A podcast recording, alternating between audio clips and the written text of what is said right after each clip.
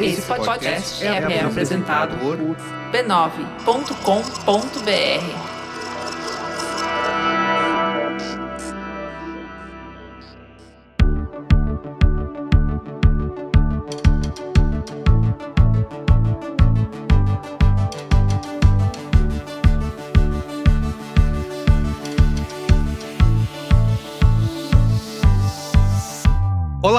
seja bem-vindo ao Código Aberto, o nosso podcast de conversas francas com os profissionais mais influentes do mercado. Eu sou Carlos Merigo e nessa temporada eu tenho uma companhia ilustríssima. Fala aí, Ana, como que vai ser essa nova temporada do Código Aberto? Olá, pessoal. Aqui sou eu, Ana Couto. Eu sou CEO da Laje e da agência Ana Couto. E sejam muito bem-vindos ao nosso podcast do Código Aberto e nessa temporada a gente vai falar, claro, de branding. Branding que vale. Vamos entrevistar líderes de grandes empresas, empresas que cresceram muito, que conseguiram destravar o valor e ultrapassar os desafios que a gente sabe que são enormes na construção de valor. Desafios de marca, de negócio, de comunicação. Então tenho certeza que essa temporada de Branding que vale vai ser muito inspirador, com muito aprendizado e principalmente que a gente adora, muita troca. E a nossa convidada de hoje é Sara Bookbits, que é VP de Marketing e Comunicação da Mastercard. Ela conta como que a empresa tem cada vez mais se voltado aí para oferecer experiências e tecnologia para os clientes. Escuta um pedacinho do que vem por aí.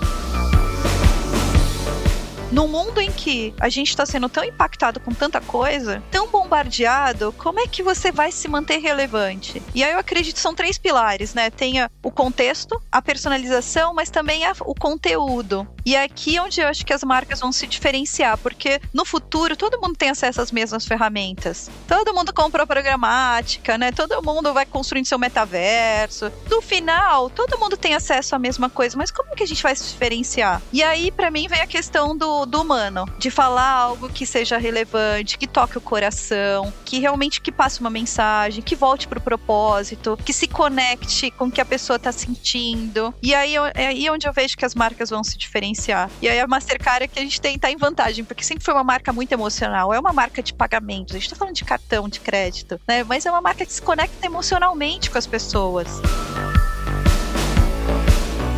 Mas antes, Ana, conta aí para os nossos ouvintes como que eles podem se aprofundar nos temas que a gente vai discutir aqui nessa temporada do Código Aberto.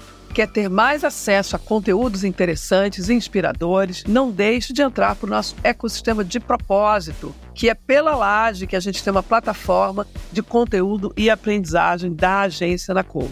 Ali você vai aprender método, você vai ter um network incrível de pessoas que são apaixonadas como a gente em branding, em geração de valor e fazer parte da maior comunidade de branding do Brasil. Não deixe de acessar a laje-ac.com.br. Sem mais delongas, vamos embarcar juntos nessa jornada, onde conheceremos pessoas e organizações que, através do branding, venceram desafios, inspiraram o mercado e cresceram com muito valor.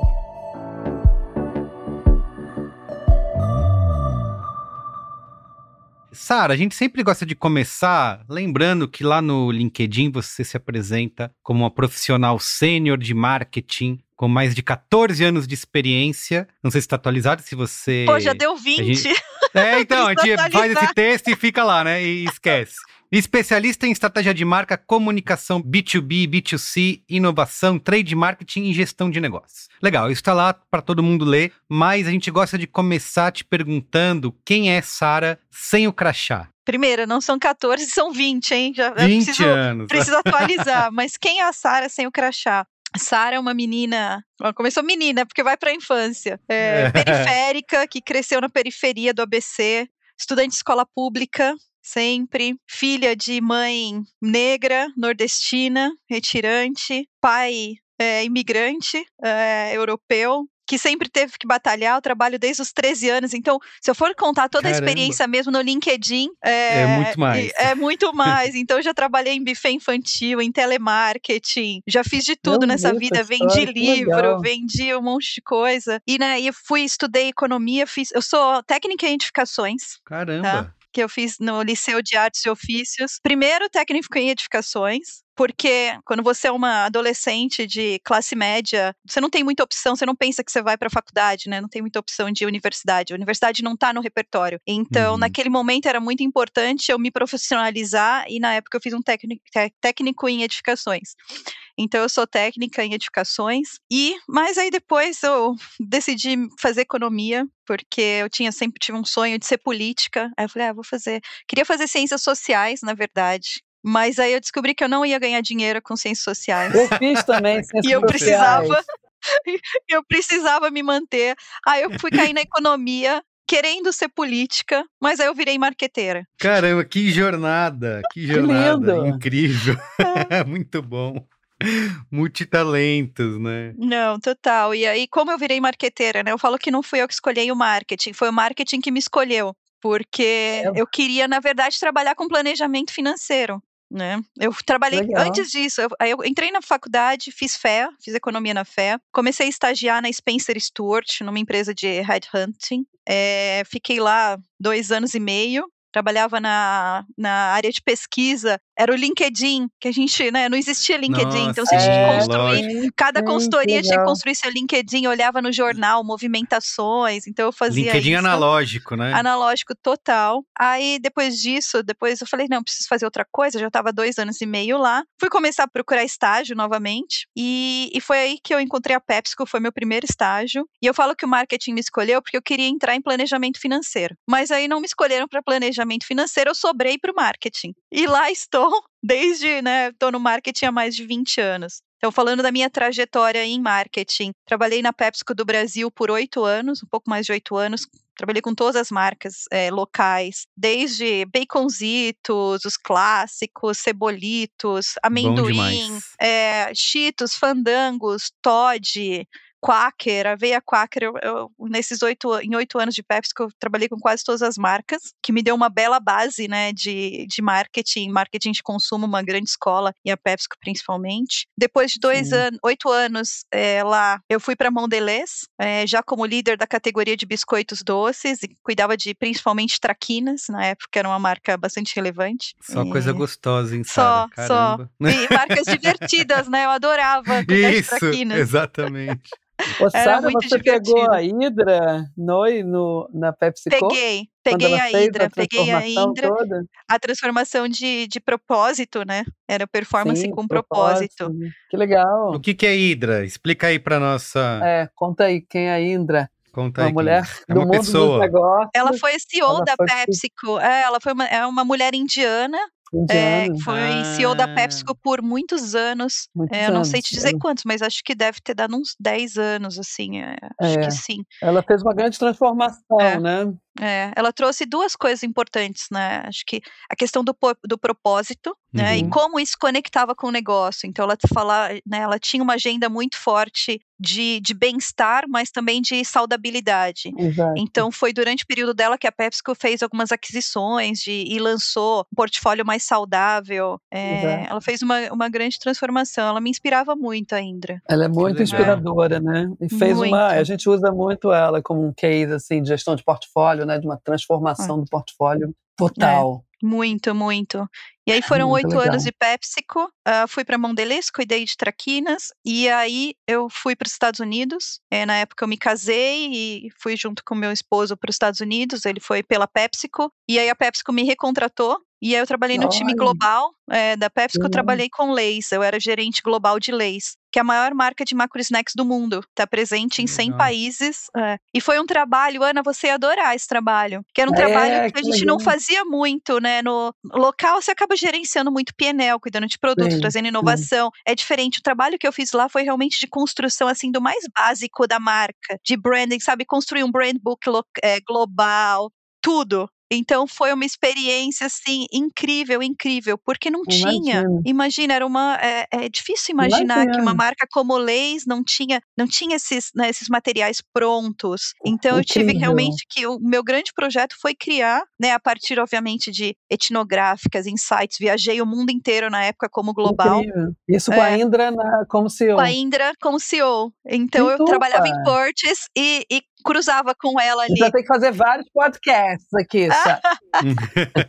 cruzava com a Indra nos corredores. Que legal, é, ela é então, incrível. e aí foi um trabalho incrível com inglês. Muito bom. É, eu falo que se adorar porque era, era como, como marca. Então, imagina você definir uma assinatura para o mundo inteiro, é, uma embalagem única. Então, entender quais eram os códigos de indulgência. Nossa, é, foi, foi É. muito, foi um trabalho que eu tive muita sorte em estar naquele momento, sabe? Poder gerenciar, cuidar desse projeto. Uma mulher né, CEO e numa transformação de introduzir propósito, né, fazer todo uma, um ecossistema né, muito mais sustentável. Muito mais E ela sustentável. sofreu muita pressão também, É. né? Do mercado. É, e hoje a gente vê esse resultado na PepsiCo, o né? Assim, eles têm, PepsiCo, eles têm, é, tem um, tem um portfólio equilibrado e também tem essa visão de sustentabilidade bem, bem Agora clara. tá aí até o Messi comendo leis, né? Então, ele E usando da Mastercard também, viu? E usando o é. Mastercard, lá, tá vendo? Então, vamos Usando o Mastercard agora comendo leite. É. A Sara e convenceu o Messi a consumir todos os produtos aí. Cara, você gosta de pegar, então, grandes transformações, né? Grandes transformações. Aí eu saí da PepsiCo,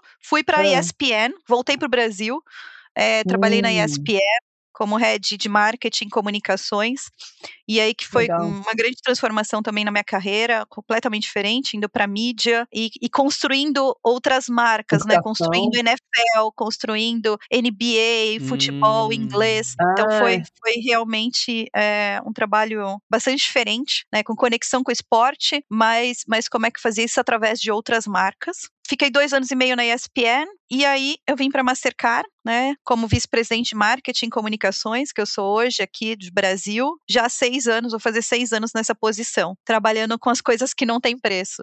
Que incrível. é, bom. que tem um positioning, né, absolutamente incrível. Quantos anos tem esse 25 Tagline. anos. 25, anos. 25 anos? É o posicionamento mais antigo mais que- antigo, acho que que existe. É, que a, gente, que, que a gente tenha conhecimento, pelo menos, é o mais antigo. Que ficou, que perdurou. Acho que é Just Do It e, e vocês, né? É, o Just Just Do It acho que foi Nike depois. É, Foi depois? Ó, eu acho que sim. Incrível. E assim como, né, é impressionante como continua atual. Sim. Exatamente. E global, né? Completamente. É porque assim, a gente global. que trabalha com marcas globais e locais, tem sempre esse pêndulo de como é que você cria relevância local. E assim, É. isso não tem preço, faz parte da nossa cultura, né? É, porque é um insight. Ele é muito, ele é verdadeiro, né? Ele é muito É. verdadeiro. Ele parte de consu- consumidor, ele parte de uma verdade que é realmente universal. Parece, parece curso de branding, mas realmente sai de uma verdade universal e atemporal. O que nós fizemos nos últimos 25 anos é como é que você faz, mantém a relevância do não tem preço. Exatamente. né?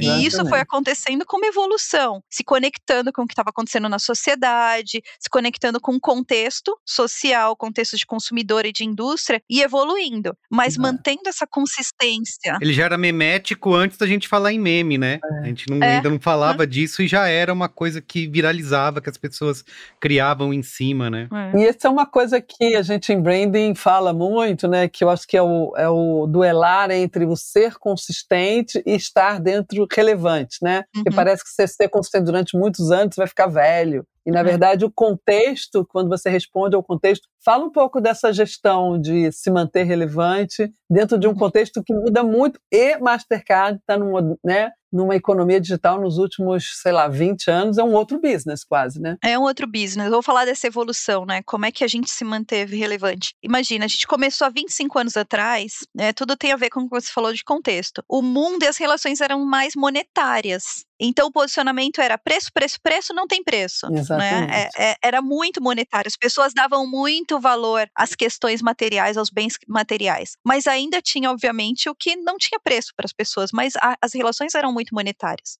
E aí isso foi evoluindo, né? A gente começou a falar muito de experiência. A evolução do Exato. monetário foi para a experiência. E a gente já Exato. faz experiência Exatamente. há 20 anos, né? A É. Mastercard foi uma das primeiras marcas realmente a apostar em experiência. E aí trazer surpresas, momentos que não, que não tem preço. Depois a gente, né, falou para o consumidor, comece o que não tem preço. Isso foi antes da pandemia, mais ou menos cinco anos atrás, onde que a gente entendeu que esse monólogo já não fazia mais sentido. Num mundo de conversas, a gente precisava colocar o consumidor, né, na ação. Então o posicionamento evoluiu para comércio que não tem preço, fazendo essa provocação para o consumidor, né? E também o que a gente podia fazer do que não tem preço. Sim. Só que aí veio a pandemia. Já não dá para a hum. gente colocar a hum. responsabilidade para o consumidor, né? Comércio que não tem preço. Mudou completamente. O mundo mudou, mudou né? Acho que já falaram é. sobre isso mil vezes. E a gente precisou mudar também nesse momento, né? O, o Raja, nosso CMO, ele fala muito que tem momentos that's time to serve e to sell, momentos para servir e para vender. E, e, a pandemia foi o momento que a gente tinha que servir aos nossos clientes e aos nossos consumidores. Então isso fez com que a gente mudasse o nosso posicionamento, não o posicionamento, mas a forma como a gente comunicava não tem Sim. preço, que é o que está até hoje, mudou, que é o, né? o contexto mudou, que é o que não tem preço para você. Essa é a pergunta que a gente faz. Porque o que não tem preço para mim hoje é diferente do que tem preço para você, né? Para cada um de vocês, para Merigo, para Ana. Então, é,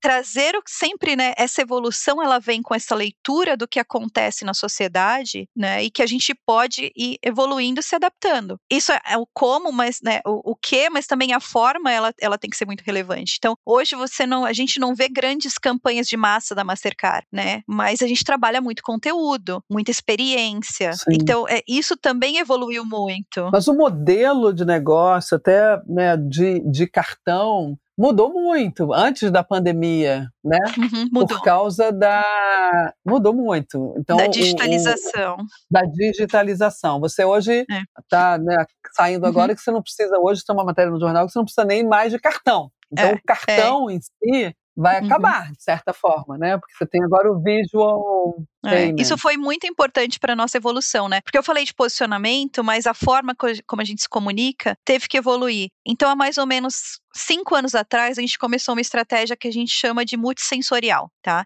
Entendendo exatamente que o consumidor não está mais segurando e vendo a nossa marca Nada. no dia a dia. Exatamente. Então, a gente precisa levar é construir essa marca em todos os sentidos: visual, no tato, no, sim, no cheiro, sim. no som. Né? Então, há, há, cinco anos atrás, a gente já mudou o nosso logo, a nossa logomarca, tirou o Mastercard o escrito. Vamos falar disso! É. Eu estou muito curiosa. É uma marca que não tem mais nome. Não tem mais nome. Não Como tem mais nome. Pode, Sara? Como é que você se refere a ela? Não, ela é Mastercard, ela tem nome. É, mas a Mastercard fez um movimento muito importante. Conta dessa história, desse rebranding atual. Ela continua sendo Mastercard. Isso veio com a digitalização, com a necessidade hum. da gente aparecer, né, de ter leitura. Assim, é uma coisa básica, mas assim, uma marca precisa ter leitura num, num, num relógio quando for fazer o pagamento Sim. ou num celular. Então, as, eh, precisou simplificar. E você sabe Exato. que na época a gente fez pesquisa, hum. né? Eu vou dar a média global, mas globalmente, mais de 70% dos consumidores reconheciam a marca. Aqui no Brasil é maior, sem, sem o escrito, só pelas bolinhas, pelos círculos, né, que Sim. a gente fala. Sim. Então, foi um movimento que parecia arriscado, mas ele fez muito sentido. Né? A gente continua usando o escrito em outras aplicações, então quando tem uma outra marca parceira, é, ou quando está em preto e branco, mas no cartão e no dia a dia, a gente já não usa mais o escrito. Por isso, para conseguir ter leitura, isso já faz parte da nossa estratégia multissensorial. Então o nome é só sonoro, o nome vira sonoro. O nome ele é sonoro. Ah. Ele tá, não, ele continua sendo Mastercard, né? Mas assim, ele, ele, aí a gente fez evolução para o sonoro. A gente criou o Sonic Brand que uhum. partiu de uma grande melodia. Sim. Então, o Sonic, ele tem três camadas, né? A gente tem três camadas de, de, de marca. Um é o som da aceitação, que é quando você passa e ele faz mais ou menos uhum. isso um som que é um som para advertising, né, uma finalização que está presente em todos os nossos ads ou qualquer outro qualquer outra forma de comunicação com o consumidor e tem uma melodia que ela é flexível o suficiente para criar músicas. Então hoje nós temos um repositório de mais de 100 músicas com a melodia com o nosso Sonic Brand. Que incrível, né? É, é, é. o que a é. gente chama de marca icônica e que, é. né, que a gente trabalha com esse conceito de marca icônica. Então ele está ali em todas as esferas é sensoriais. E, é, e aí começou, já tem perfume da Mastercard, a gente tem um perfume. Olha Aqui no Brasil a gente não lançou, mas globalmente não, já existe um perfume, não. que são duas fragrâncias, uma que é paixão e outra otimismo, porque a nossa marca, né, um, um círculo representa paixão, vermelho e o amarelo otimismo. E então a gente desenvolveu essa fragrância. A gente tem o nosso próprio restaurante, não sei se vocês conhecem, senão vocês são convidados é, no rooftop do Shopping Light, então o Priceless.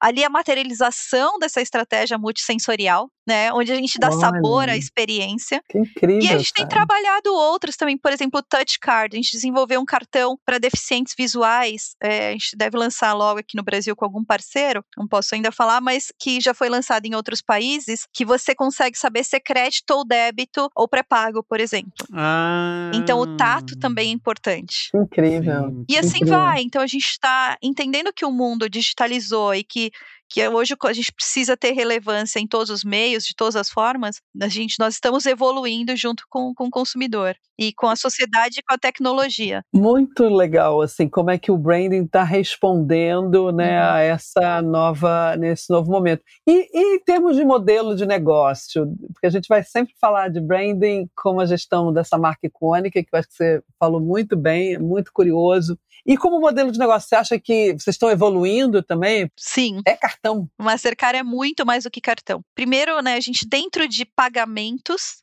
nós queremos estar onde tiver um pagamento, a Mastercard está pronta para estar. Seja um pagamento pessoa para pessoa, pessoa para governo, governo para varejista, qualquer tipo de pagamento nós queremos estar em, em diferentes situações. Então, no transporte público, é, no WhatsApp, via WhatsApp. Então, pensou em pagamento, a Mastercard tem alguma solução para estar. Eu acho que essa, essa é uma parte da estratégia, não é só o, o, o que a gente está acostumado do cartão, né? Porque nossa empresa, a gente é uma empresa de tecnologia. Tecnologia O de que nós temos, tecnologias de pagamento. Nós não temos, a gente, Mastercard não emite cartão de crédito, quem emite é o banco. Sim. Uhum. O nosso papel é fazer com que essas transações aconteçam de uma forma simples, rápida e segura. E aí a transação pode ser qualquer tipo de transação de pagamento. Esse é um lado do negócio. O outro lado do negócio, que, que é o nosso futuro e onde a nossa receita está crescendo cada vez mais, é o lado de serviços. Serviços e soluções de tecnologia, tá? Então, imagina, quando você pensa, né, a gente pensa nesse ecossistema de pagamentos, imagina a quantidade de dados, quantidade de necessidades de solução de cibersegurança, quanta coisa passa, né, por esses trilhos. Sim, então, a visão sim. da Mastercard é ter o pagamento, mas também ter todas as soluções para que esses trilhos e eh, aconteçam. Então, a gente, nos últimos cinco anos, nós investimos globalmente, tá, mais de 5 bilhões de dólares em aquisições de empresas para construir esse ecossistema de soluções de meio de pagamento, que vão desde empresas de fidelidade, de loyalty, né, que a gente chama, empresas de inteligências de dados, empresas de cibersegurança, empresas de identidade digital. Então, hoje, realmente, de Open Banking. Então, a nossa estratégia de evolução de negócio era estar em todos os pagamentos, mas fortalecer, como empresa de tecnologia, que, que os pagamentos do sistema financeiro aconteçam e oferecendo serviço. Então, a Sim. nossa grande parte da nossa receita hoje já vem desses serviços. Que legal. E deixa eu te fazer uma pergunta aí dentro do contexto brasileiro. O Pix atrapalhou muito vocês ou não? Não, não. Não? Não, é um competidor, mas o Pix ele ajudou a uma aceleração da inclusão financeira. Exato. né? Então, quanto mais gente, né, quanto mais pessoas estejam incluídas, melhor para o nosso negócio. Né? E aí Entendi. cabe a nós Legal. nos diferenciar, né? O, o cartão de Exato. crédito tem funcionalidades que o Pix não tem, mesmo o débito, né? Que, que a gente tem, por exemplo, o programa Surpreenda, tem algum tem benefícios, tem a, a vantagem de se tem uma transação que, que a gente chama de chargeback, mas se, se acontece uma transação que não foi autorizada, você consegue pedir para o banco Sim. voltar. E o Pix não tem essas Sim. vantagens, né? Então, o nosso É, é. papel hoje é conviver com ele, construindo esse diferencial. Tem espaço para todo mundo. É, e toda essa questão da fidelidade que você falou, né, Sara? Acho que Uhum. é, entra muito Mastercard aí. E eu vi que vocês falaram recentemente nessa estratégia de três pilares, né? Você falou de pagamentos, falou de serviços e também tem um ponto de novas redes, né? Sim. Que, o que, que é essas novas redes? Como, como que essa estratégia aí está moldando a construção de marca é, de vocês? É, Essas novas redes, elas são esses negócios que estão crescendo e onde, onde tem qualquer fluxo, né? Acho que o trânsito que eu falei é, é uma nova rede, mesmo dentro do nosso core, mas, por exemplo, é, pagamentos entre empresas. Hoje, Uhum. pagamento entre empresa é feito por transferência bancária, Sim. né? Sim. Se você precisa fazer isso, por exemplo, entre países, então existe uma complexidade, né? Muito. Então a Mastercard tem hoje soluções que pode ajudar as, a ajudar as Hum. empresas a fazer esse tipo de pagamento de uma forma muito mais fluida. Como se fosse num cartão, mas obviamente sem os, os mesmos, é, as mesmas tarifas que uma transação de cartão. Tá? Então, pagamento entre empresas é um, é um bom exemplo de, de, novos, de novos negócios que estão acontecendo, de novos rails, que a gente chama novos trilhos. Deixa eu te perguntar uma coisa, dentro desse contexto, você tem uma marca tão icônica, com um tagline né, que posiciona vocês há mais de 20 anos, que é bem inédito. Como é que vocês lidam nesse contexto de, de comunicação na era é, programática, performance, brand? Você falou que fazem cada vez menos campanhas, né, a mídia tradicional. O que, que vocês estão fazendo? O que, que vocês estão apostando hoje? Hoje a maioria do nosso investimento está no digital. Com performance? Como... Pouca performance. A gente faz pouca performance porque tá. a gente não vende cartão. Não é lá. O, o meu né? maior objetivo é deixar a marca forte. Meu maior objetivo é fazer com que a marca Mastercard seja forte e que o consumidor prefira ela. Na hora da verdade, eu quero que ele prefira. Que pode uhum. ser através de uma promoção, de uma oferta ou de uma consistência de marca. É, então eu faço, a gente não faz tanta performance, tá? É pouco. Quem acaba fazendo são os bancos, né? Isso é feito através dos bancos. Eles, eles são os responsáveis Sim, por. O last mile é o banco. É. Exato. É, o last mile é do banco. Então eu, eu tenho um trabalho, é um trabalho dos sonhos dos marqueteiros. É verdade. que, é, que é fortalecer a marca. Eu preciso deixar a marca Mastercard forte e relevante para que os parceiros decidam pela Mastercard, que os contratos continuem com a gente, que a gente assine cada vez mais grandes contratos e que o consumidor prefira a gente no, no ponto de venda. Então, respondendo a sua pergunta, pensando nesse objetivo, as ações que, eu, que nós fazemos hoje são muito mais ações de engajamento, de conteúdo, de experiências, de ativação, né? E tudo isso amplificando, obviamente. Teve o baile da Vogue, né, recentemente, Sara, que vocês participaram teve, então a gente patrocinou o baile da Vogue. Nós fizemos um, a gente trabalha muito com música, então nós fizemos uh, um pocket show com Gilberto Gil, que a gente levou clientes, parceiros, influencers. Então é uma marca muito. A gente acabou de patrocinar também Noites Cariocas no Rio. Ah, sim. E lá né, a gente via a proposta de valor inteira, então a gente tinha consumidor que vivia uma experiência priceless de, de, de fazer um meet and greet para poucas pessoas, mas também tinha desconto, pré-venda. Nossa ideia hoje realmente é é, muito é ser uma marca de experiência, tá? Que legal. É, mas eu, eu sempre brinco, se essa, se essa eu tenho um múltiplo de, do, do milhão. Se impactou uma pessoa, um milhão de pessoas tem que ficar sabendo. Então a mídia uhum. ela funciona para amplificar a mensagem. Exato. Tem alguma alguma experiência dessas, algum, alguma execução aí de vocês de comunicação, experiência que foi muito marcante, que você usa assim como um benchmark? É algo que a gente possa aprender ou algo que a gente possa aprender positivo ou não. Olha, o que eu tenho visto, Ana, é que o que mais traz resultado de marca né? O que mais mexe ponteiro quando a gente está é. extremamente conectado com o que está acontecendo no momento e principalmente marketing de causa. Vou chamar marketing de causa para marketing de propósito, propósito de propósito. Sim. E isso aqui claramente é o que mais mexe no nosso ponteiro. Vou te dar um exemplo da, do, do, que nós fizemos durante a pandemia, tá? A gente mudou completamente, obviamente, a estratégia da marca é, e criou um movimento que chamava Faça Parte, comércio que não tem preço. O que, que era o Faça Parte? Foi um, um compromisso da Mastercard, né, para reduzir a fome naquele momento. Fome sempre foi uma bandeira da Mastercard, a gente tra trabalhava com a ação da cidadania, e a gente entendeu que na pandemia ali era ali onde a gente deveria atuar. Então a gente começou o movimento com o objetivo de doar 2 milhões e meio de pratos de comida, e a gente chegou a 25 milhões de pratos até o final Olha, da pandemia. Como? Incrível. Né? Usando o nosso poder de rede, então engajando os nossos parceiros para que eles fizessem ações,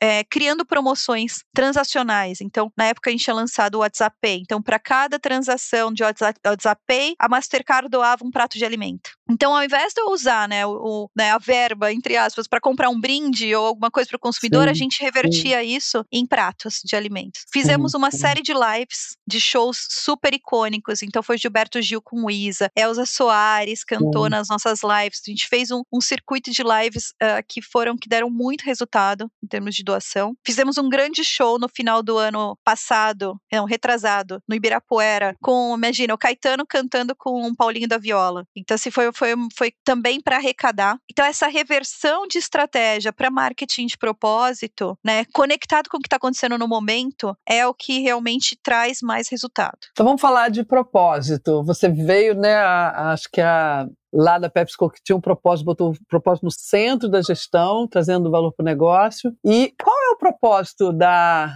da Mastercard, olhando que vocês né, fazem ações, mas tem isso escrito? Como é que é o método, método aí de uhum. gestão uhum. desses é, intangíveis? O propósito tá, ele está muito presente, né? A gente tinha o nosso CEO passado, o Ajay Banga, ele construiu nos últimos anos. É, o Doing Well também by Doing indiano, Good. Né? Também indiano, também. esses indianos estão dominando o mundo.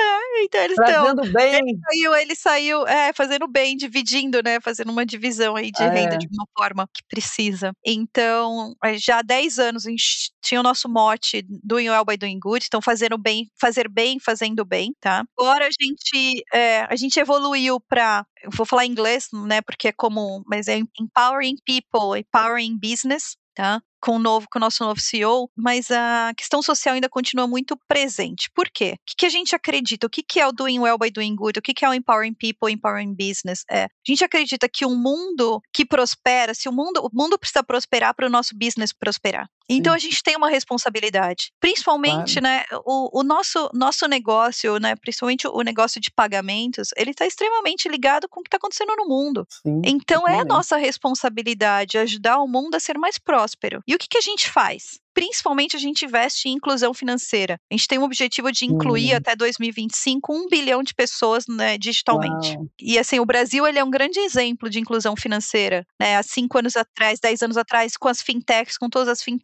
com a digitalização. Né? E a Mastercard teve à frente de tudo isso. Hoje, né, as grandes fintechs, elas são, a maioria, exclusivas Mastercard. Tá? Esse é um tipo Sim. de exemplo. Outro exemplo é uh, ações com o governo. Então, na África, por exemplo, a gente trabalha muito com o governo, com pagamento de, de serviços, de, né, de, de benefícios sociais. Hum. E assim vai, tem vários exemplos. Então, nosso foco é a inclusão financeira através da digitalização, uma inclusão que seja com educação financeira, né, que tenha todas as etapas para que, que também as pessoas né, saibam consumir com, com responsabilidade. Então, essa é a nossa grande responsabilidade. Exatamente por isso. Se o mundo não prosperar, a gente não vai prosperar. Né? Sim. Sara, você falou em numa entrevista que a palavra-chave de, de 2023 vai ser personalização, né? Queria te perguntar o que, que isso quer dizer e como que a Mastercard está se preparando aí para essa tendência, como essa personalização molda essa estratégia de marca de vocês. É, personalização e contexto.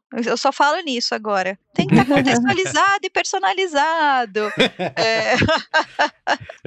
Personalização em escala, né? É, com a tecnologia da. Com a tecnologia, com tecnologia. O, o que eu quero dizer é como Sim. é que a gente pode utilizar as ferramentas de tecnologia hoje para passar uma mensagem que seja relevante para aquela pessoa naquele momento. Para mim, esse é o desafio da personalização. E é um desafio, tá? Isso não está acontecendo ainda. Pelo menos, não posso dizer que isso está acontecendo de uma forma, da forma como Sim. eu sonho, da forma como eu imagino que isso possa acontecer. Mas é, a gente está dando bons passos para que isso aconteça. Entender melhor. Não ser invasivo, é, né? Exatamente. Para não ser invasivo, com, obviamente, dentro de todos os padrões de privacy. Tô, eu tô repetindo o que você falou, Ana, mas é, é sobre relevância. É sobre é relevância. É como com, ser relevante. E eu acredito certeza. muito que a relevância, no mundo em que a gente está sendo tão impactado com tanta coisa. Tão né? bombardeado, né? Tão bombardeado, como é que você vai se manter relevante? E aí eu é. acredito que são três pilares, né? Tem o contexto, a personalização, mas também a, o conteúdo. Uhum. E é aqui onde eu acho que as marcas vão se diferenciar, porque no futuro todo mundo tem acesso às mesmas ferramentas.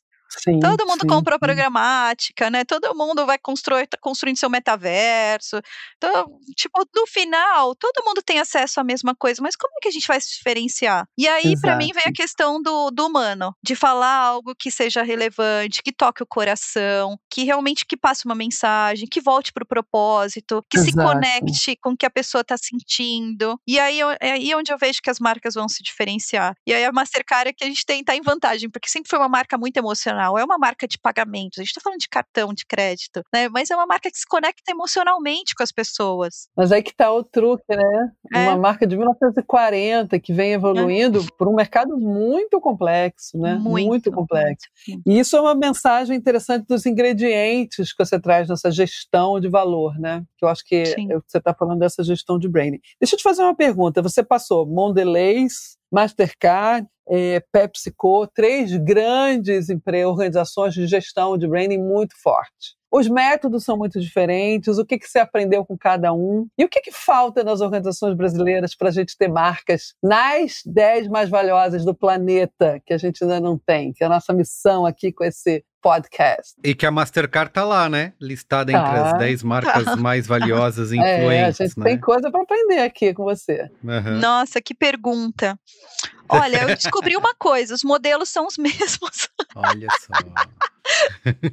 Os modelos são muito parecidos. Os métodos são parecidos. Os métodos são muito parecidos, porque as grandes empresas trabalham com os mesmos consultores, com os mesmos fornecedores. É verdade. Eu é, me lembro é que eu falava assim: nossa, essa pesquisa, eu vi a mesma pesquisa na PepsiCo, na Mondelez. Então, é, os, uh, os métodos eu acho que eles são muito parecidos porque infelizmente a gente é, é, um mundo ainda muito pouco diverso. Sim, uhum. sim. Né? Cada vez mais dominado, né, pelas grandes, né? Exatamente, exatamente. Então, os métodos, eles, eles, eu vejo, eles são muito parecidos. É brand key, é brand não sei o quê, tipo, só muda o nome. E eu acho que é aí onde está o grande desafio. É evoluir desses métodos. É, a Mastercard é uma marca, óbvio, global, e o meu dia a dia, ele é muito de negociar o quanto eu posso ter liberdade dentro desse, dentro desse, dessa né? referência, né? desse framework. É. Então, acho que é aí onde acho que as marcas conseguem se diferenciar, principalmente as globais. Porque de método, todas usam os melhores. É, não é sobre método, né? Mas é sobre disciplina é também. Como né? você usa como disciplina, né? A é. vontade é. de você chegar, sei lá, quando eu cheguei aqui há cinco anos atrás, pô, dá vontade de mudar tudo, mas precisa? Não precisa. Não precisa. Você pode evoluir, é. tá lá, tá, funciona. Dá pra, dá pra mudar a forma? Óbvio. Dá pra evoluir? Sim. Mas você não precisa Evolução mudar é a palavra-chave, né? E para mim, essa questão das marcas brasileiras, talvez, é? que é a consistência consistência. Exato. É a consistência.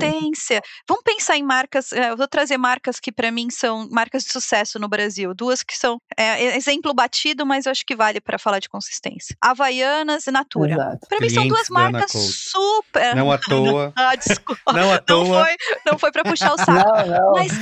Mas são duas, são marcas extremamente, para mim, são consistentes e que evoluíram. E estão sempre pensando nessa evolução. Sempre pensando na evolução, é, mas, mas tem uma coisa que, que liga, né? Que, que tá liga, ali. Que conecta o valor. Que né? liga, né? que conecta. Então, não cair na armadilha da mudança, a mudança pela mudança, eu acho que é o que faz as marcas mais fortes. Mas é uma armadilha, é sedutor. Olha aí, Ana, compartilhe o contato aí, é. já manda o zap pro pessoal, quem quiser, pode ligar para você.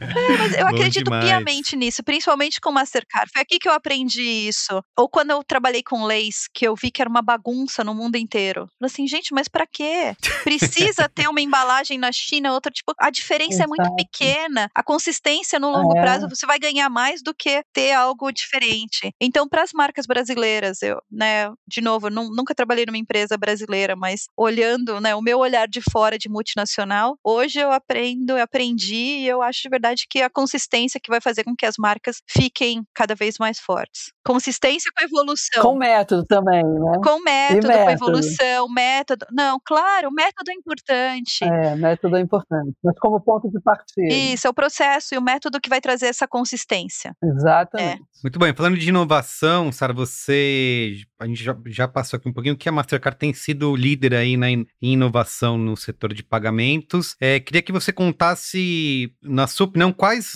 é, das inovações mais emocionantes empolgantes aí você viu durante esse seu tempo na empresa e como é possível continuar inovando no futuro, né? Eu sei que a gente vive aí uma série de tendências tecnológicas, mas como que a Mastercard pode se inserir nelas? Acho que nesses últimos cinco anos, seis anos, tiveram algumas transformações que agora já faz parte do dia a dia, a gente esquece. Mas pagamento Isso. por aproximação. Nossa, é, mágico. Sim. Muito bem. Adoro. Lançou pagamento por aproximação em 2018. Uhum. Muito recente, né? Muito recente. Hoje já está totalmente adotado, né? A pandemia acelerou a adoção e hoje já é uma realidade, né? Outro pagamento que também eu acho uma grande inovação, pagamento via WhatsApp, que é algo que foi lançado há pouco tempo e sim, que ainda tem, vai crescer ainda mais, mas é um pagamento que é extremamente seguro, extremamente, extremamente seguro, seguro, extremamente seguro e fácil, com um clique você consegue fazer. Então é algo que eu, que eu acredito que logo mais vai ter uma adoção muito rápida. Eu traria essas duas inovações. Mas para mim, o pagamento por aproximação é uma que passou e foi adotada. Não, é, e assim, eu queria falar, eu ia falar gente, né? Mas eu vou falar eu, né? Engraçado como uhum. eu sou bobo, fui bobo, porque eu já tinha a possibilidade de pagar por aproximação até com celular, uhum. mas antes da pandemia eu não usava. Falei, ah, não, eu já uso cartão, vou passar cartão, digito a senha e tudo. E aí com a é. pandemia, eu falei, ah, vou começar a usar. E depois, quando você vicia nisso, você acabou. Eu, é, é, assim, nunca considerei sair de casa sem a carteira, sem o cartão, porque, né, vai que uhum. qualquer coisa. Mas agora, eu já, como eu pago por aproximação com o celular e funciona em tudo quanto é lugar, né, até na barraquinha da esquina, uhum. você já começa a falar, não, não preciso mais, posso só carregar. É questão de tempo para eu, tá? Eu, eu, eu, eu vou fazer esse esforço, me livrar de carregar pedaços de plástico pela rua, porque tá tudo no, tá tudo no celular, lá. né? É, às vezes eu saio só com cartão, por uma questão de segurança, para não andar com o celular, é, aí eu ando é, só com cartão. Uhum. Porque aí dá para pedir o é. chargeback, nunca esquece, se alguém, te, né, é. você consegue reverter. Mas falando de futuro, o que vem aí, né? Qual que é a evolução da, da é. aproximação? Obviamente, isso em todos os, os super conexão, né? No relógio, no, no óculos, no anel, enfim, todos os, os, os, vestíveis, os wearables, acho que e acho que isso vai evoluir para a biometria, né? Acho que o futuro vai ser o pagamento biométrico. É, hoje sai uma matéria grande no jornal sobre isso, pagamento de Biométrico como, você diz? Com a face. Tem até um, ah, se olhando. você quiser testar, é, se você quiser testar, tem isso no, no tem um piloto no San Marché. Ah, entendi. Eu só é, olho e, e, é, e pago. É, você paga com o é, seu é. sorriso. É. Deixa eu te fazer uma pergunta Legal. de mercado. É, uhum. o mercado brasileiro, financeiramente, teve uma dificuldade grande de penetração de cartão, né? Porque era um mercado ainda é recente, assim, você tem um cartão de crédito, ainda, uhum. né? E nos Estados Unidos, ao contrário, tem muito cartão. Mas ultimamente, esse, esse, acho que esse ano, a Apple foi a primeira empresa que fez pagamento em três parcelas, que eu não sei se você ouviu falar sobre isso, não sei se vocês estão envolvidos nessa questão. E foi o Huawei no mercado americana. A Apple está fazendo parcelado em três vezes. Eu falei, como assim, uhum. gente? O Brasil, você não compra nada sem parcelar. É Ana, tão curioso, né? A cultura. Não, Me é. conta um pouco isso. O Brasil, assim, a gente tem que desmistificar, tá? O Brasil é um, um dos países mais evoluídos em termos de meios de pagamento. Exatamente. Super evoluídos, é super. É muito, a gente está muito à frente. Muito, muito. Tá? O Brasil é a segunda maior operação da Mastercard, tá? É mesmo. tá entre ali, é, entre a segunda, a terceira, depois os Estados Unidos. Depende muito do, é. né, da taxa cambial, mas assim, é, é uma operação extremamente relevante para a Mastercard, tá? Então, para você, e por que, que isso é importante? Porque isso mostra quão evoluído é esse mercado, tá? Em termos de penetração, de aceitação, tá, é, tem muito, é, é incrível. O Brasil, ele tá muito à frente. A gente gosta de ser, né, falar, ah, aqui, no, porque aqui. Não, para meios de pagamento, o Brasil é super é evoluído. Pix, Pix é, uma, é um exemplo disso. É incrível, Poxa, é uma grande, é, é uma grande evolução. Grande evolução. É, uhum. Não existe é uma grande evolução. E assim, e o, o, mercado de cartões, ele cresceu muito, no, é, cresceu muito no Brasil exatamente pelo parcelado. Exatamente. E o parcelado Sim. é uma jabuticaba, gente. Não existe em nenhum lugar. Não só existe. no Brasil. Não Só existe só no Brasil. E aí agora tem a solução deles é Buy Now Pay Later, que eles chamam. Ah, sim, é verdade. É Buy verdade. Now. Aí eu lembro que né, os, né, os, globais falam, não, porque vocês têm que lançar Buy Now Pay Later. Assim, não, gente, a gente já tem, já, já tem, tem, já tem. Parcelado. Achei curioso a marca ser considerada, assim, que isso, a Apple agora tá fazendo promoção. Super é. inovador, é. que faz parcelamento inovador, e aqui, é, mas é um sistema jabuticaba mesmo. A gente, é, o parcelamento é algo muito é que nasceu no Brasil e que é muito consolidado aqui. Então, é um mercado que a gente tem que ser mais orgulhoso de? Super! A gente tem que ter muito orgulho do nosso mercado de pagamentos. É, eu acho Funciona, e funciona muito bem. Quando né, viaja para outros lugares, assim, você já sente que tem uma diferença, as pessoas acabam usando sim. mais, mais em espécie, né, dinheiro em espécie. O Brasil está bem evoluído, a gente tem que ter orgulho, sim. É, eu vi a galera que foi pro SZSW agora em março, eu tava num grupo lá, todo mundo discutindo como que faz, como que eu vou pagar, eu levo o cartão, só leva o cartão, não leva. É, o pessoal, todo mundo assim, ó, leva, mas pega um dinheiro para você ter, porque nem todo lugar aceita. E tinha gente que falou, como assim nem todo lugar aceita? Vai acabar? Não, acho que não. O dinheiro já acabou. Não, não, não, sempre vai ter um pouquinho, né?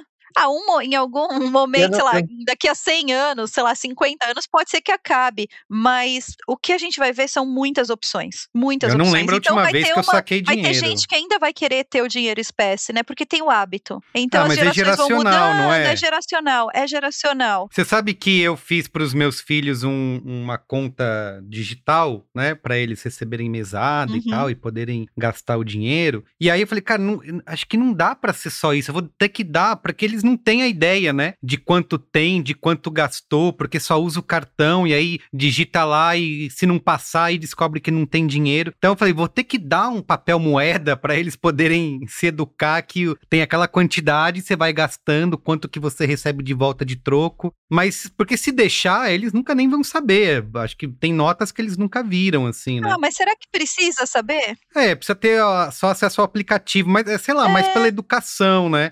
E É. acho que é é o jeito que eu aprendi, é o jeito que eu achei que, que deveria ensinar, né? Mas não Aham. necessariamente. A né? capital cultural vai virar, né? Eles precisam saber que isso existiu um dia, Ex- mas ele já não exato. vai, já não vai fazer parte do dia a dia. Isso aí, isso aí. Eu queria, antes da gente encaminhar para o final, eu não podia deixar de te perguntar, Sara, da sua conexão com o esporte, né? Além de você ter trabalhado na SPN, eu sei que a Mastercard também tem uma grande eh, conexão e uma plataforma da marca aí a trabalhar com esporte. Queria que você contasse um pouco desse, como que você vê o papel do esporte aí na construção de marca de Mastercard, a gente falou do Messi, e queria que você contasse também, eu sei que é a campanha de 2018, mas você esteve com o Rei Pelé, gravou uma campanha com ele, como é que foi isso? Essa é uma boa, hein? Sabe que eu tenho até em casa, eu tenho a camisa, eu tenho medo de mandar enquadrar, porque eu Aham, tenho medo estragar. que, que, é, ou que vai sumir, sei lá. Então tá em Sim, casa sim. guardado. A camisa para o amigo Noah. E o Noah era bebê ainda, tá o nome do meu filho. Ai, que delícia. Ai, que legal!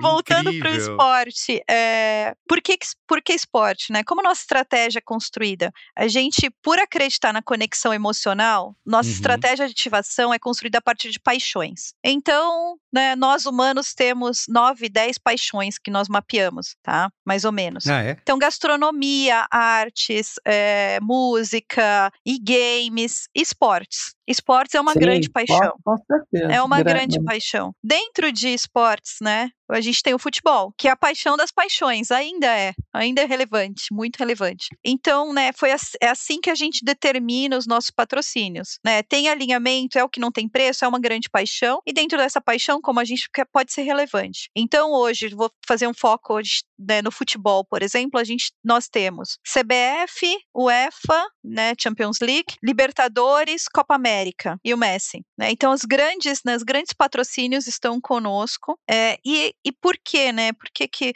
isso é uma forma não só de criar awareness para a marca, porque a gente já não precisa de awareness, é se conectar, Sim. é uma forma de se conectar emocionalmente Identificação, e né? identificação, mas também uma forma de agregar valor para os nossos parceiros. Então, nosso Sim. modelo de negócio de patrocínio, ele é montado também de né, ceder esses direitos para os parceiros. Uma visão de ecossistema, né? Exatamente. Então, esse ano nós tivemos Santander, Itaú e outros bancos fazendo promoções para a UEFA com cartões Hum. Mastercard. Então, tem a conexão com o consumidor, mas agrega valor para o parceiro também. Então, isso é, é para a gente faz muito sentido esse investimento. Né? Uma bela E, estratégia. ah, é, e gravar com Pelé foi incrível. Foi, assim, de verdade, eu gravei com, com outros jogadores já, tenho, tive bastante experiência com jogadores, mas ele foi, assim, ao concurso, o cara mais profissional. Preparado, rápido, ele, ele entrega, entregou de primeira, e ele tinha, foi o que, há menos de cinco anos atrás, Sim, assim, sim. foi muito... Em 2018, é. era Juntos Somos 10, né? Juntos somos 10, é. Deixa eu te perguntar uma coisa pessoal. Na sua carreira,